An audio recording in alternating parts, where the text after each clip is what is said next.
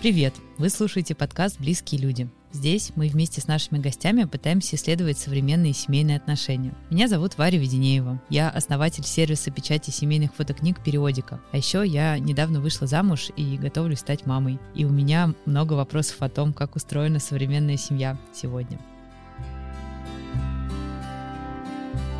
В этом выпуске мы решили поговорить про антропологию семьи.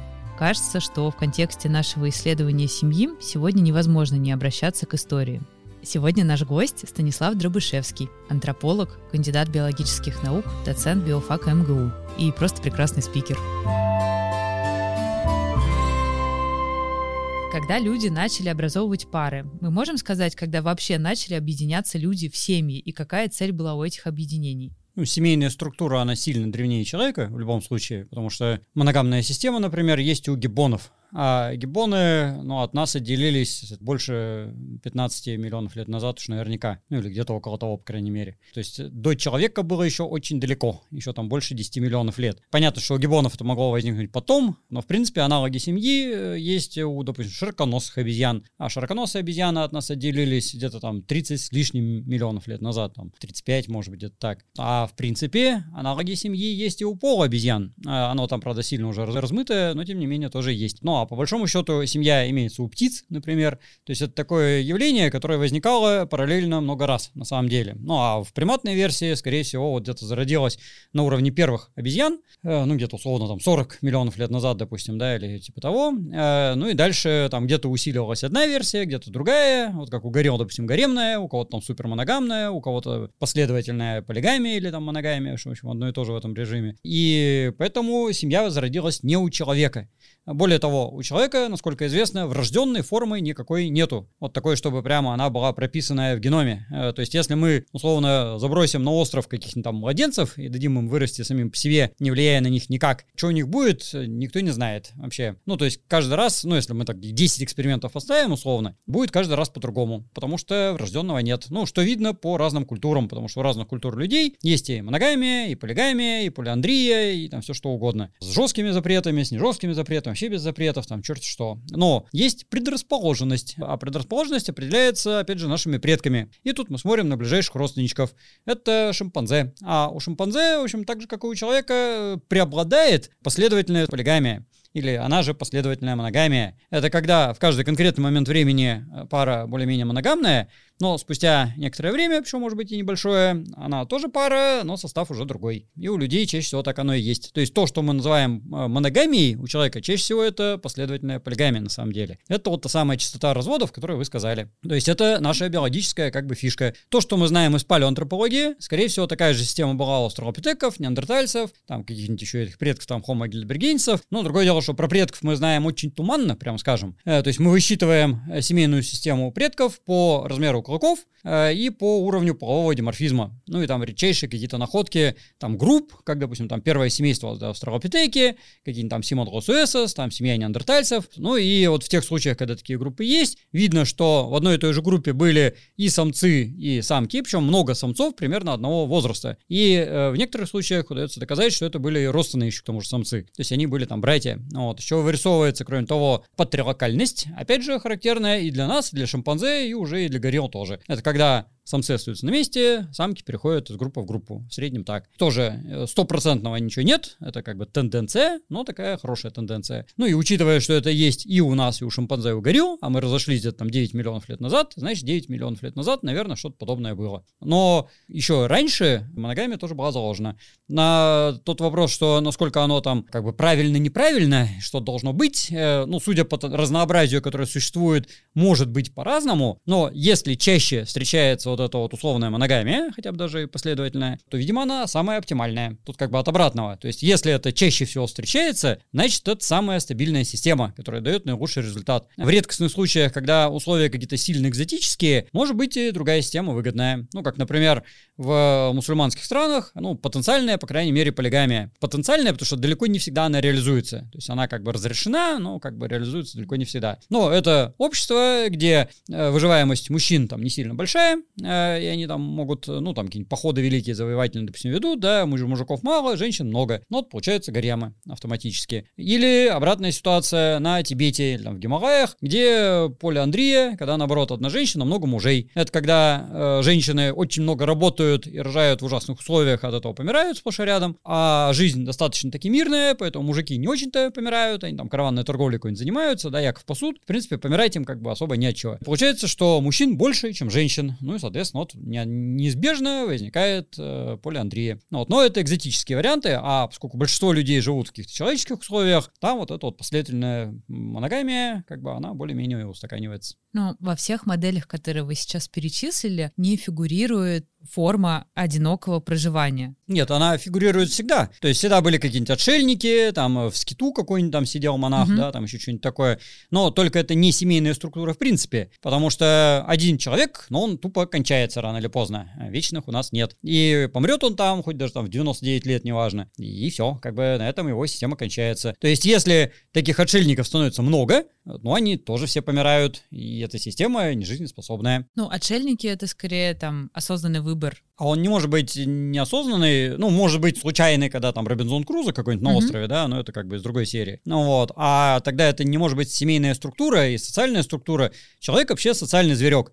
То есть э, мы вот, начиная опять же с полуобезьян, с маломальски развитых, мы уже групповые существа. Э, даже там половина лемуров, большая часть даже живет вполне себе коллективами. Мы без коллектива не живем. И более того, у нас сейчас индивидуализма гораздо больше, чем было в первобытности. То есть если посмотреть на всяких там охотников-собирателей и каких-нибудь там примитивных земледельцев, они поодиночке не бывают вообще никогда. То есть это какие-нибудь там, не знаю, бушмены, там хадза пресловутые, да, индейцы в Амазонии, они в одиночку куда-нибудь там в лес, в джунгли, там в саванну не ходят ходят никогда. Потому что это опасно. Потому да? что просто их убьют. Э, да, или соседи, или какие-нибудь там львы, там, ягуары, я не знаю, кто угодно. Ну вот, поэтому у них вообще непредставимо одиночное существование. Самое ужасное для них наказание — это изгнание из племени, одиночное бытие. То есть это всегда была антисоциальная вещь, и с одной стороны это либо наказание, либо это какой-то супер-мега-великий подвиг, э, ну, как mm-hmm. вот в религии обычно рассматривается, да, что он добровольно ушел от социума. Ну, то есть, то что-то с ним не так, значит, э, наверное, общается с духами. Ну, получается, вот. из всех моделей, которые вы перечислили, из всех моделей семьи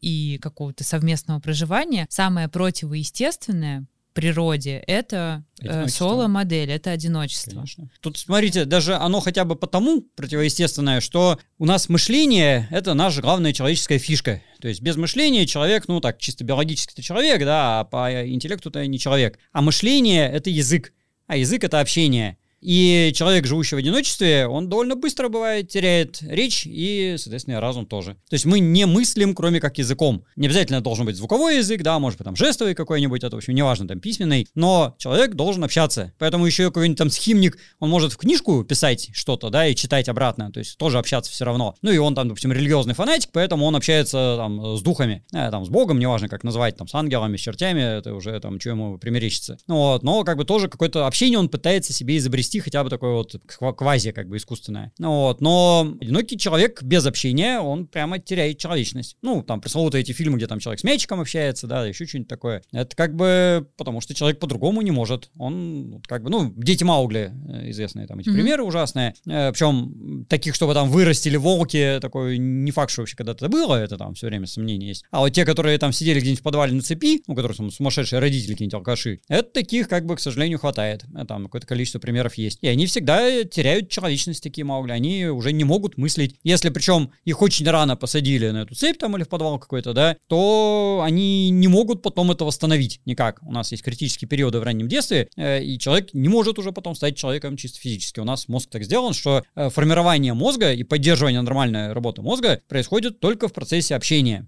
Поэтому одиночество — это античеловеческая вещь вообще, в принципе. Но другое дело, что в современном обществе городском, цивилизованном, можно быть э, как бы одиночным, но как бы и не одиночным. То есть, ну, я, допустим, живу в квартире один, да, но все равно я там захожу в интернет, не знаю, хожу в магазин, там езжу на электричке, в метро, там хожу по улице, и вокруг все равно миллионы людей. То есть в каком-то смысле вот это э, одиночество современного городского жителя, оно, ну, такой эффект отторжения чрезмерного общения, потому что мы никогда не были рассчитаны на общение более чем там с 50 человеками. Нормальное наше сообщество это там 25, 30, там 50 человек. Больше 50 у нас в голову не помещается. Это племя, да? Э, ну, племя mm-hmm. стандартное, да. Это вот со времен там австралопитеков было, вот по всем mm-hmm. данным, что у нас есть, там по ископаемым, по наблюдению за обезьянами современными, за всякими там бушменами, эскимосами, там офисными сотрудниками, школьниками, там кому угодно, там солдатами, да. Это вот оптимальная величина, там 35-50 человек, ну там плюс-минус, там 15 может быть, да. Меньше 15 скучно, больше 50 уже бардак. А при этом мы обычно сейчас живем в сообществах сильно больше. Даже если это какая-то там деревня заброшенная, все равно там будет, скорее всего, не 50 человек. Ну, там бывают и такие, конечно, да, но все равно чаще это будет, там, не знаю, 2000 человек, там, какой-нибудь поселок городского типа. Это слишком много для головы. Поэтому у многих психика тоже не выдерживает, на самом деле, такого изобилия э, информации, и человек как бы изолируется. Ну, как бы он вроде бы и в обществе, а вроде как сам по себе. Ну, из-за этого огромное количество психических всяких отклонений в том числе. А вот э, бытует мнение, что люди объединялись в племена вынужденно только ради выживания и ну, спасения от хищников совместных запасов еды. А так ли это? То есть, вот, например, современные психологи-экзистенциалисты, они утверждают, что человеку для того, чтобы жить полноценной, насыщенной жизнью, ему нужны другие люди, то есть ему важна там теплая коммуникация. Какие есть свидетельства древности, э, не знаю, племенные, либо, может быть, какие-то находки, подтверждающие то, что не только ради выживания люди объединялись, а ради чего-то еще. На самом деле, вся история любого живого существа, и человека в том числе, это да, это выживание. И поскольку я говорю, социальность была присуща нам сильно задолго до того, как мы стали человеком, мы в другом состоянии не были в состоянии человека. То есть, ну, одиночными мы были, я не знаю, там, Пургаториусы, может, какие-нибудь там, да, и то не факт. Э, ну, или там в мировом периоде какие-нибудь там Эумайя какая-нибудь бегала по веткам. Вот она была там не социальная наверняка, ну, у нее мозгов там совсем не было. Ну, или там Медуза какая-нибудь еще там в декембре плавала по морям. Но размножение уже какой-то минимум общения подразумевает, ну, если это не почкование, там, какое-нибудь деление пополам. Ну, вот, поэтому как-то они по-любому все-таки общались. А уж когда это маломальски развитые приматы, они общались всегда. И поэтому, ну, если бы первобытному человеку спросили, вы живете племенем, потому что выживаете, ну, он бы не понял. Он просто живет. Он, в принципе, так живет, а по-другому он не живет. Ну, вот, что значит вынужденно? Э, ну, а как по-другому. Э, другие варианты есть вообще, в принципе. Ну, например, э, формат расселения. То есть у племени есть какая-то численность, и как только появляется более комфортный ореол обитания, племя дробится на какие-то группы и начинает сепарироваться друг от ореол друга. Ореол — это когда вокруг головы. А ареал это ареал, ареал обитания. Ну, например, там разные пещеры. То есть все не в одной пещере живут, а в разных, если это безопасная территория. Нет, ну, расселение, вот это увеличение численности, это автоматический процесс. То есть просто с того момента, когда появляется чуть больше людей, чем может прокормить данная местность, но кто-то свалит в другую местность. Вот, тем более, что соседняя местность наверняка таки свободная, потому что ближайшие соседи где-нибудь там за тысячу километров, их там два раза в жизни кто-то видел вообще. Поэтому это как бы чисто математический процесс, это не про человека, это про любое живое существо, я не знаю, про дуванчики, про что угодно, там, про мух каких-нибудь. То есть, если есть рядом территория, там есть ресурсы неюзанные, туда попрутся. Ну и люди тоже тащились. Ну и пойдут, конечно, не в одиночестве, а толпой. Вот. Ну, поскольку вот эти первобытные коллективы, они довольно рыхлые, как бы, да, то есть они насколько скованы родством, но поскольку представление о родстве там тоже очень туманное, честно говоря, как правило, у всяких таких первобытных товарищей, то комбинироваться как бы в кучке они могут миллионом способов. Ну, то есть первое, это, понятно, родство, да, просто вот мы всю жизнь живем вместе, и мы друг друга знаем, поэтому вместе и пойдем. А вместе мы живем, потому что одна мама родила, и поэтому мы так и пойдем родней. Вот. Но если мы там сдружились с кем-то, то почему бы и не с ним, в принципе. Если мы вместе относимся к клану какого-нибудь там бобра, то вот клан бобра пойдет, а родство у них может быть и не очень родство. Тем более все равно жены они будут, скорее всего, брать откуда-то со стороны, ну, иначе будет близкородственное скрещивание, опять же, на автомате они там выродятся и кончатся, ну, хотя это тоже не гарантировано, неандертальцы там 100 тысяч лет жили в таком режиме, нормально. Ну вот, но э, будут они осваивать территории, и, ну, тут опять же, что значит вынужденно? Просто это математический процесс. А, например, забота о пожилых э, особях в племени, как она была устроена у племен? Как она была устроена, мы не знаем вообще, потому что это было давно. То есть, если это современные какие-то народы, у них сильно по-разному, прям вообще не одинаково. Э, что зависит от количества, опять же, ресурсов. То есть, это главный момент. Ну, если в древности древнейший пример заботы о стариках, это вот Дманисия, миллион восемьсот тысяч лет назад, где там есть череп очень старого индивида, без зубов абсолютно, ну и явно кто-то наверняка заботился. А потом, начиная там всяких там гильдбригенцев, неандертальцев, количество таких персонажей, всяких там перекалеченных старых, э, увеличивается, ну, вот, ну, о которых, видимо, заботились. У кроманьонцев это вообще как бы уже почти норма. Но зависит от ресурсов, потому что если ресурсов много,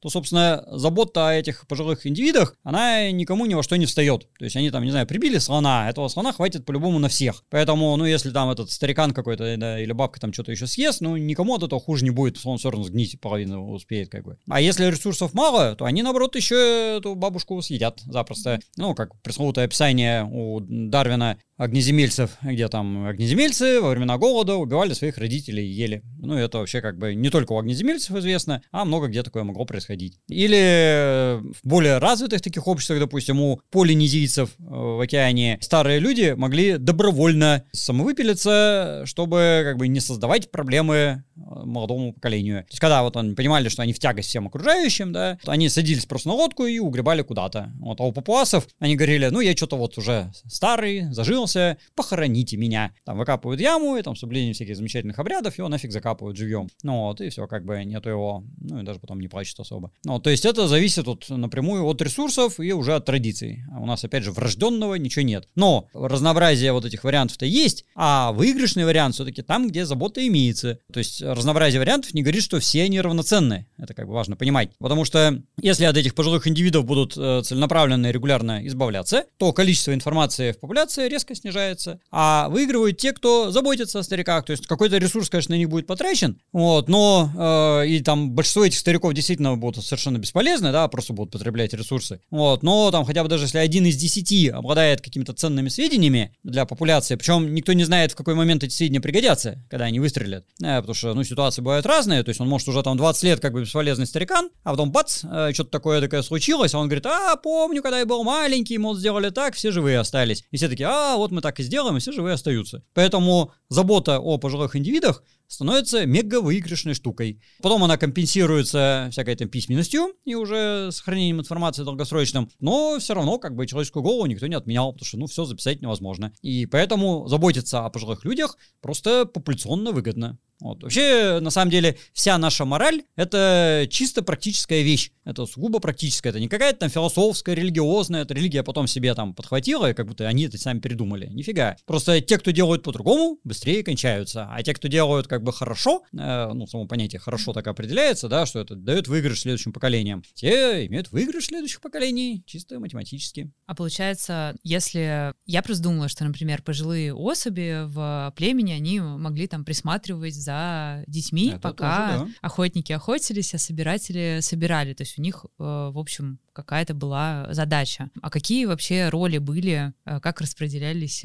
гендерные роли в племенной структуре? Ну, вы про какие времена вопрос? Потому что это сильно как бы не одинаково в зависимости от. То есть, ежели это какие-нибудь австралопитеки, то, скорее всего, там гендерные роли особо не различались. Все охотились. Вот. Ну, там никто не охотился, потому что австралопитеки — это, по сути, такие двуногие обезьяны, которые ходили, какие-то там корни собирали. Ну, если Всех мы смотрим на шимпанзе, собирали. например, ага. да, там, конечно, есть гендерные роли. То есть, ну, мамаша просто будет таскаться с ребенком, ну, потому что она в двух фазовых состояниях, либо она беременная, либо она кормящая, как бы, да, там третьего особо не бывает. Ну, и за счет того, что она либо беременная, либо кормящая, она все время скованная. То есть она там сильно быстро, например, бегать далеко там не сможет. Ну и самцы, они все-таки более свободные, они будут, ну, и если это шимпанзе даже иногда и охотятся, ну, ну, в любом случае, как там охранять территорию от соседних самцов. Ну, иногда там нападать на соседних самцов. Но это такое не сильно большое различие, потому что самка тоже может там подраться, да, такой нибудь покусать далее. Ну, самец просто здоровее, как правило, у приматов всегда так. Ну, там почти всегда, по крайней мере, там у высших. А если это вот австралопитеки, то это также.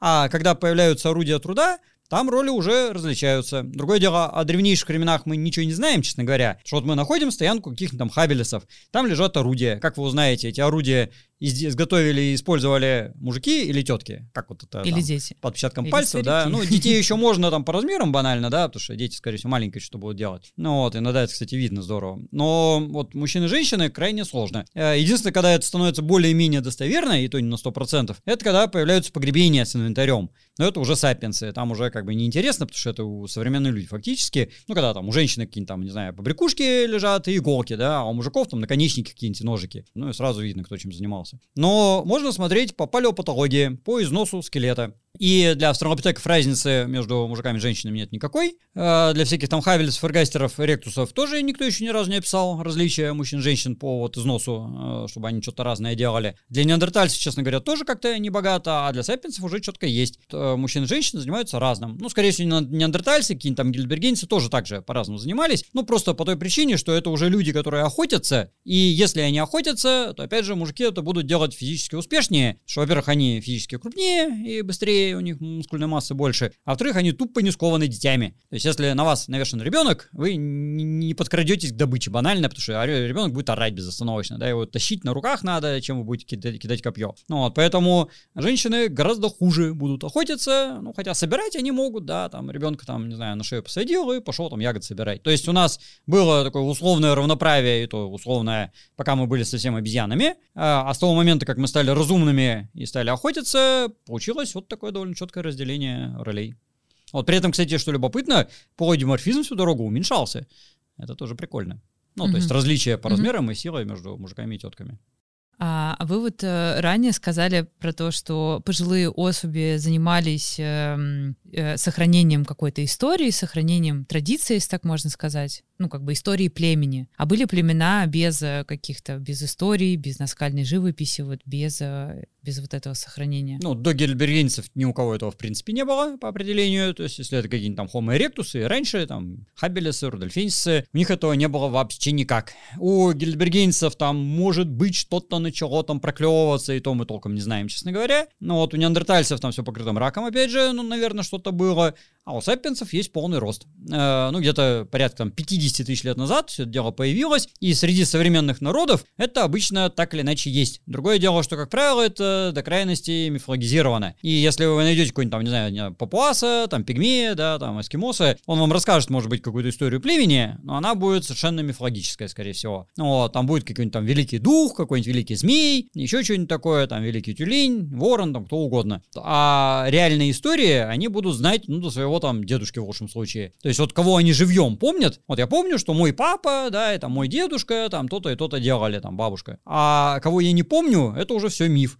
А поскольку письменности нет, то помнят они, ну, максимум там на два поколения. Потому что тем более они живут лет там по 30, и не факт, что они даже дедушку видели вообще, честно говоря. Ну, или там в таком возрасте, что это вообще там в голове не отложилось. Вот, поэтому память, как правило, на одно, там, максимум два поколения назад. И поэтому уже вся история в их представлении, она сугубо циклическая. То есть я помню папу, да, папа рассказывал там про какого-то там своего этого папу и рассказывал примерно то же самое, что я вот видел в живе. Ну и значит, ничего никогда не меняется. Ну, в принципе, а то, что было дальше, ну, мы аппроксимируем. То есть, ну, видимо, было так всегда. А как они сохраняли опыт? а его хватает как бы этого опыта, то есть э, весь опыт-то он такой сугубо практический, то есть как поймать тюленя, как, не знаю, там сажать батат, ну если там ранние земледельцы какие-нибудь, и они будут вне времени существовать, это в принципе до 19 века, и там вообще до советской власти, когда там, ну, письменность какая-то масштабная, масштабно появилась, то есть вот наше крестьянство, оно в таком же режиме жило до 20-х годов, то есть тоже не менялось ничего, там, ну, с неолита как минимум, вот как земледелие появилось, да, и дальше, в принципе, там орудия могли еще меняться, а подход к жизни, ну, все тот же самый, потому что,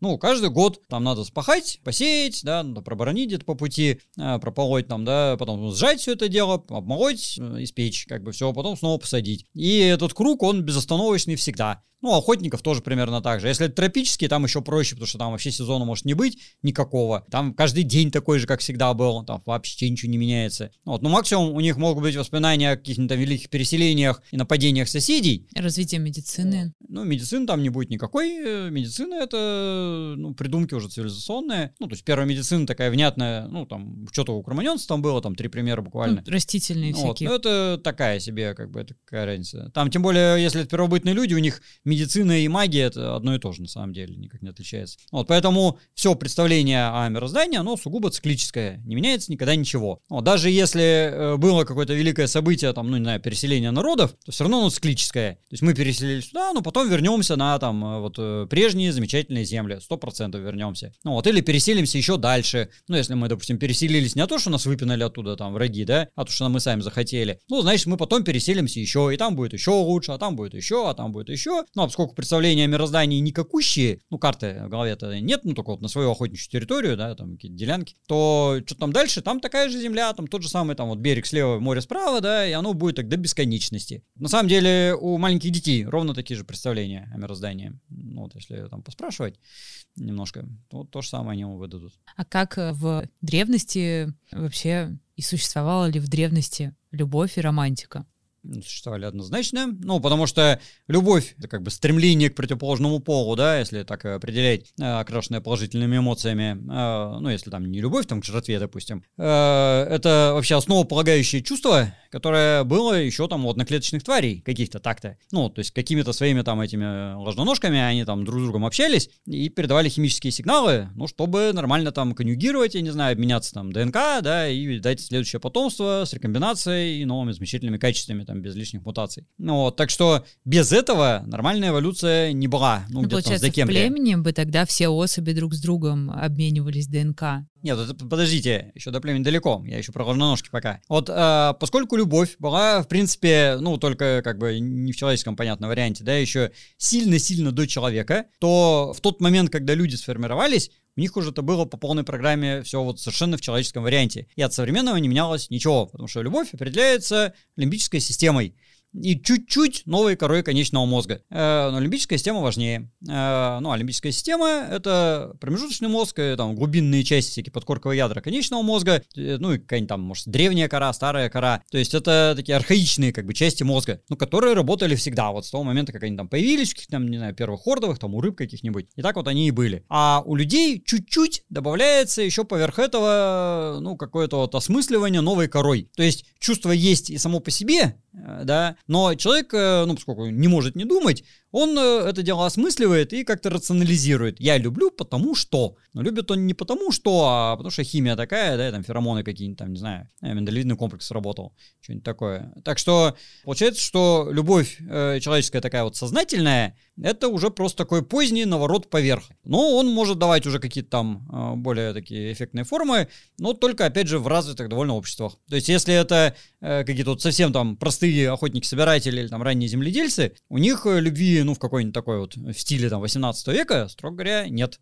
То есть там тоже бывают воспевания там, не знаю, вот там были юноша и девушка, они принадлежали к одному клану, им нельзя было там э, жениться, они полюбили друг друга и убежали там куда-то, я не знаю, там в пустыню, а потом все за ними гонялись, там бумеранги в них кидали. Ну вот, потому что они нарушили там закон племени. Ну вот, такие предания примерно есть, но в принципе на практике обычно все обходится без этого, потому что во многих и многих таких примитивных обществах, вот прямо и охотников, и ранних земледельцев, брак определяется просто правильно правилами. И выбора там не богато, прямо скажем. То есть, если у вас все племя 20 человек, из них там 5 мужиков, 5 теток и остальные там дети, да, но они все разного возраста, то у конкретного отдельно взятого там юноши или девушки выбора не богато. Причем из своей группы брать, э, ну, как бы не очень здорово, потому что про нехорошие последствия близкородственных браков они обычно что-то более-менее представляют интуитивно. Ну, пусть как бы не знают там про генетику, да, рецессивные мутации там, но тем не менее практика отсеивает тех, кто так как бы, кто этим, э, на это забивает, и кто это игнорирует, они просто быстро кончаются. Вот. А кто нормальный экзогамный, э, те заключают браки с соседями. А у соседей тоже э, на выданье, да, там два человека, может быть, от силы. Поэтому выбирать там особо не из кого. И какой-то вот такой там мега романтической любви а там 18-19 век из романа какого-нибудь не может быть, в принципе.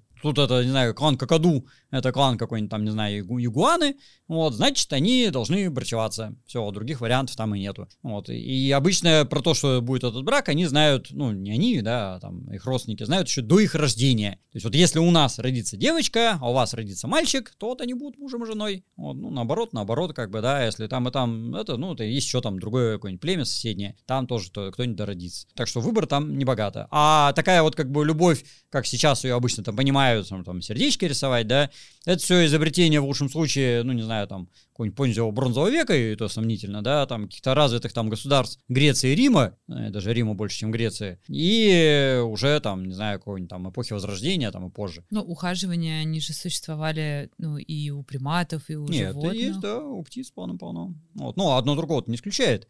Я к тому, что э, ухаживание — это все вот та самая олимпическая система, она и так будет работать. И сама любовь как чувство-то есть. Я говорю про э, сознательное выражение, ну, в виде там, не знаю, поэм каких-нибудь, да, там, бряканье на там, гитаре под окном. Ну вот, это все уже такие весьма поздние как бы вещи. Вот. А то, что сама-то любовь без нее быть не может. Я говорю, это-то было еще у там, чуваков с ложноножками. А когда появился, например, собственнический инстинкт у первобытных людей. Ну, что он понимает там, это мой муж или это моя жена. Там, Нет, да понимают. другие не претендуют а на... Это, опять же, это начиная, ну, не знаю, может, не сложно ножек, но с первых многоклеточных по-любому. Ну, вот, ну, потому что главная цель любого живого организма — передать свой генетический аппарат в следующее поколение. И передать свой генетический аппарат, а не какой-нибудь, а бы какой. Вот, поэтому собственнические будут. То есть те, у кого нету таких собственнических поползновений, ну, вот, они будут забивать на, там, да, общение своей второй половины там с кем-то еще, с какой-то там третьей половиной, и вероятность передачи своего генетического материала в следующее поколение снижают. Соответственно, в следующее поколение генотип забивания на там измены э, выпиливается. Ну, чисто если, математика. Ну, если один раз, например, уже как бы произошло потомство, то зачем, например, второй раз э, с этой же самкой размножаться, если можно с какой-нибудь другой, а с этой самкой может кто-нибудь другой размножаться? Нет, ну, неправильно. Понятно, что с другой это, конечно, надо. Ну, и с этой тоже. Одно другого чего мешает, что ли? Это и есть э, последовательная моногамия, это самое, да. Но поскольку другие есть самцы, и у них свои интересы, а у самок, кстати говоря, тоже все-то есть свои интересы, так если что, ну, как вот оно все взаимодействует. Вот более того, если все зашкаливает, и получается, что только один всех забивает, да, и только он размножается, ну, вот как у горилл, гаремная система, это тоже может быть проигрышное, потому что он может быть, допустим, там великий могучий всех остальных самцов разогнал, там распинал, а у него есть какой-то изъян. И все его поколение, э, вот это следующее, да, потомство, вымрет просто банально, потому что у него там какой-то генетический косяк. То есть он-то сам там великий и могучий, а у него там знаю, мутация какая-нибудь, и все его потомство там не жизнеспособно. Поэтому всегда происходит балансирование, и разные самцы по-хорошему должны получить э, тоже доступ к размножению, ну и самки тоже разные. Ну, сам самками все проще, потому что количество детенышей на самку или там женщину, оно примерно всегда одинаковое, ну, то есть больше определенного она все равно там не родит. Ну, чисто математически, как бы, да, если она там будет рожать раз в три года, и у нее репродуктивный там вот эффективный возраст, там, не знаю, 10, там, 15 лет, ну, там, троих, там, пятерых она родит, как бы, из них там половина помрет, ну, там, двое останутся. Вот, и у всех примерно одно и то же будет, там, разница там не особо будет. Вот, а у мужика потенциал гораздо больше, там, от нуля до бесконечности, в принципе. Вот, поэтому самцы будут вот соревноваться всячески. Но все равно, в оптимальном варианте, все будут иметь хоть сколько-нибудь потомства. Ну, одних как бы меньше, у других больше, но по-хорошему у каждого там сколько-нибудь. Вот, потому что, ну, во половина этого потом все равно вымрет, потому что на вымирание это тоже как бы всегда задел имеется. Ну, смертность там всегда будет процентов там под 90. А во-вторых, просто я говорю, если все потомство сведется к одному, то это снижает вероятность выживания в следующих поколениях. Меня, правда, всегда интересовал вопрос, что если у нас есть инстинкт э, оставлять свою ДНК путем размножения, либо путем там преподавания и общения с молодежью, скажем так, ну, не напрямую, да, получается, ДНК, то неужели этот инстинкт, он никак не, ну, как бы, человеку, который, например, в современном социуме хочет изолироваться от общения, неужели у него не происходит, ну, какого-то там давления ну, просто как? Ну,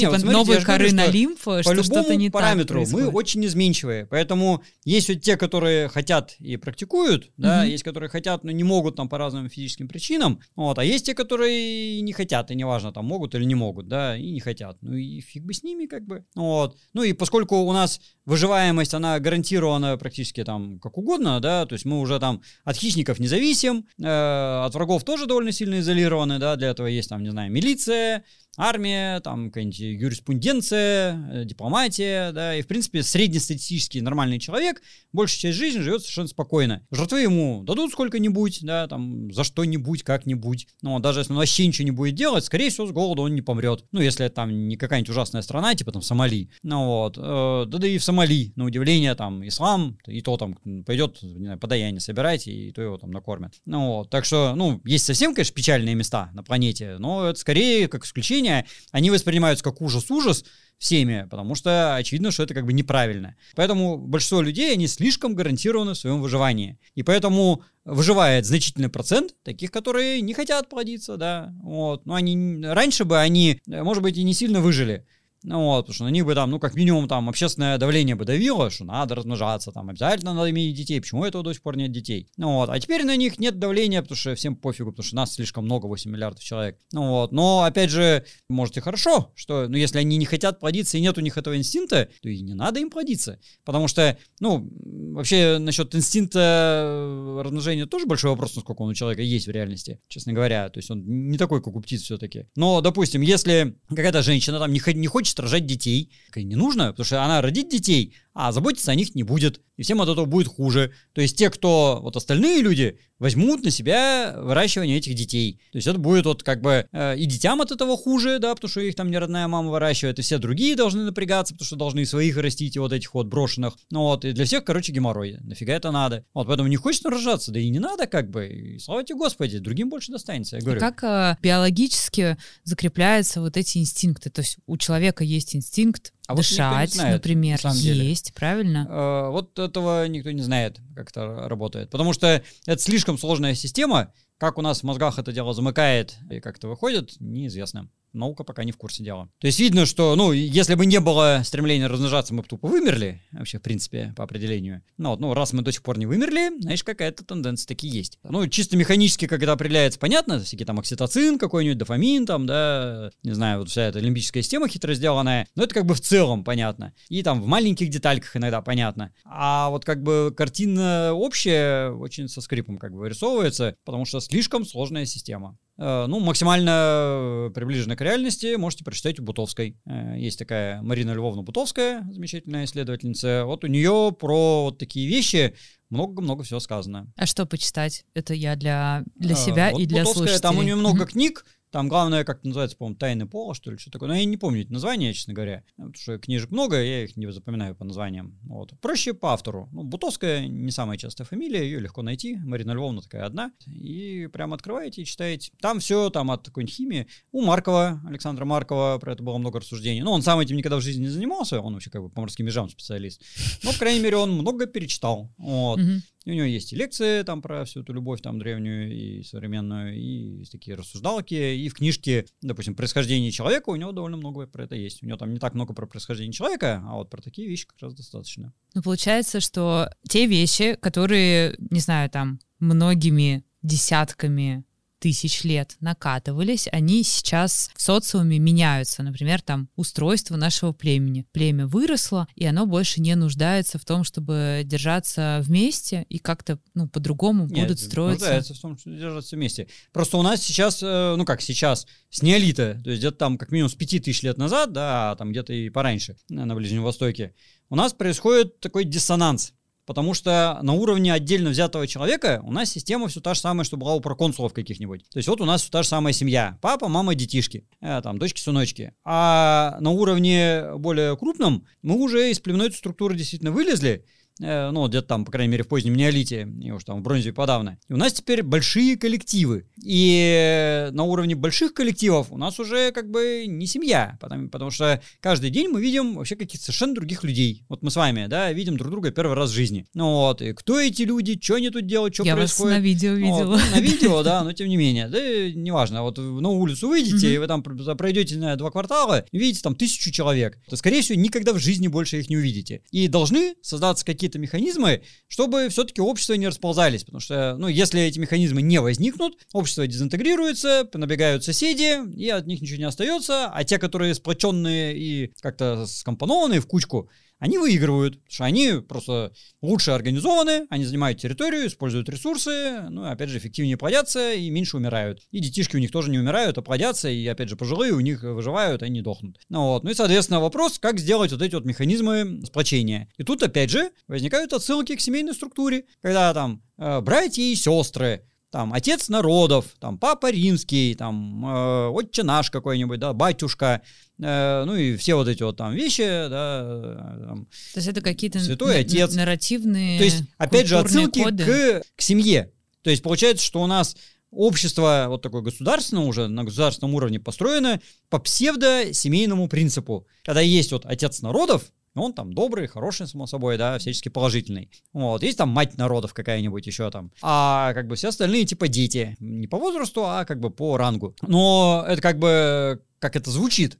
То есть это как постулируется. А как на практике э, реализуется система такая строго иерархическая, павиане на самом деле. Павианов тоже семейная структура, но не такая, как у нас. Потому что у нас она вот это вот с патриархальностью, где все мужчины родственники, и они между собой ничего особо не делят. Ну вот, а тетки, пришедшие со стороны, им тоже так особо делить нечего, потому что они к мужикам привязаны. А у мартышкообразных, у павианов, у них матрилокальная система, где тетки остаются на месте, а мужики уходят в другое место. И когда они приходят в другую группу, им надо показывать, что они молодцы. И они начинают конкурировать с незнакомыми им чужими самцами. И возникает э, жесткая агрессия, повышенная вот эта вот агрессивность, там огромные морды клыки и жесткая иерархия. Ну, кто-то там завоевал свое место, кто-то не очень завоевал, да, но в любом случае он останется. И получается жесткая-жесткая иерархия. И на государственном уровне такая структура оказывается выигрышной. Когда есть вот какой-нибудь там, не знаю, фараон, король, президент, там, как его ни назови, да, там какой-то вот глава один, ну, хотя бы символический должен быть. Ну, а в качестве уж совсем символического бог может быть, да, у нас там, не знаю, Аллах, там, и Саваоф, там, кто угодно, Перун, то вот он самый мега-вождь. Ну, вот, под ним, соответственно, другие вожди, там, низшего уровня, причем они уже такие живые вполне себе могут быть. Ну, вот, под ним там еще кто-то, под ним еще кто-то, ну, и вплоть там до какого-нибудь начальника, там, не знаю, отдела какого-нибудь, да, а под ним уже все другие. И получается, что на низшем уровне у нас семейная структура человекообразная, на высшем уровне она тоже такая семейная, но мартышкообразная. Э, чудесным образом, гораздо более иерархическая. И вот эта иерархическая во взаимодействии больших коллективов оказывается выигрышной, потому что она просто гораздо больше сплачивает между собой. Потому что она, ну, на семейной системе большой коллектив не соединишь, на самом деле. Потому что, ну, объективно, я вот очень отдаленная родня, я не знаю, там, человеку, там, с Чукотки какому-нибудь, да, ну, вот, ну, то есть все как бы люди, там, братья и сестры, понятно, ну, вот, но на уровне там 50 тысяч лет назад, да, и как бы там это родство уже вот, ну, ментально это потеряно, по крайней мере. А вот на уровне таком идеологическом можно сплотить, но вот такой вот иерархической системой павианской. Ну, когда у павианов вот как раз самцы-то приходят из других групп, и они тоже как бы такая условная родня, ну, сильно как бы уже не родня, ну вот, но сплачиваются за счет вот этой вот жесткой силы. Ну и вот у нас противодействие, противоборство вот этих двух систем идет. Человекообразный, семейный, мартышкообразный тоже как бы семейный, но такой уже раздерганно семейный. Ну вот, очень простой любовь, семейные отношения и вообще, в принципе, взаимоотношения людей существуют э, независимо от того, кто что-то там хочет, планирует, там, и думает на эту тему. И все вот эти высокомудрые рассуждения э, про то, что как это было у австралопитеков, как на это влияет, там, не знаю, лимбическая система, новая кора и что-то такое, это только отражение реальности. Реальность существует сама по себе мы можем пытаться ее изменить искусственно, но практика показывает, что любое искусственное изменение приводит к какой-то фигне и кончается каким-то коллапсом. А если оно миллионы лет работает, и мы до сих пор не вымерли, и мы супер успешный вид, который существует там в 8 миллиардах копий, да, и только там какие-нибудь ланцетники и бактерии круче нас, э, говорит о том, что пока все шло как надо. Э, мы классный, успешный вид. Всех конкурентов замочили, единственное на планете сапиенсы остались. Ну, мы продолжаем в том же духе. Ну что что же, на этой положительной ноте мы прощаемся с нашими слушателями подкаста. И у нас в гостях был Станислав Дробышевский, антрополог, кандидат биологических наук, доцент биофака МГУ. Спасибо вам большое. Пожалуйста. Вы слушали подкаст «Близкие люди» от сервиса печати семейных фотокниг «Периодика». Если вам было полезно, интересно или, может быть, вы узнали для себя что-то важное и ценное, пожалуйста, поставьте сердечки в Яндекс Музыке, напишите комментарий в Apple Podcast, либо нам на почту подкаст собачка. Нам очень важна ваша обратная связь.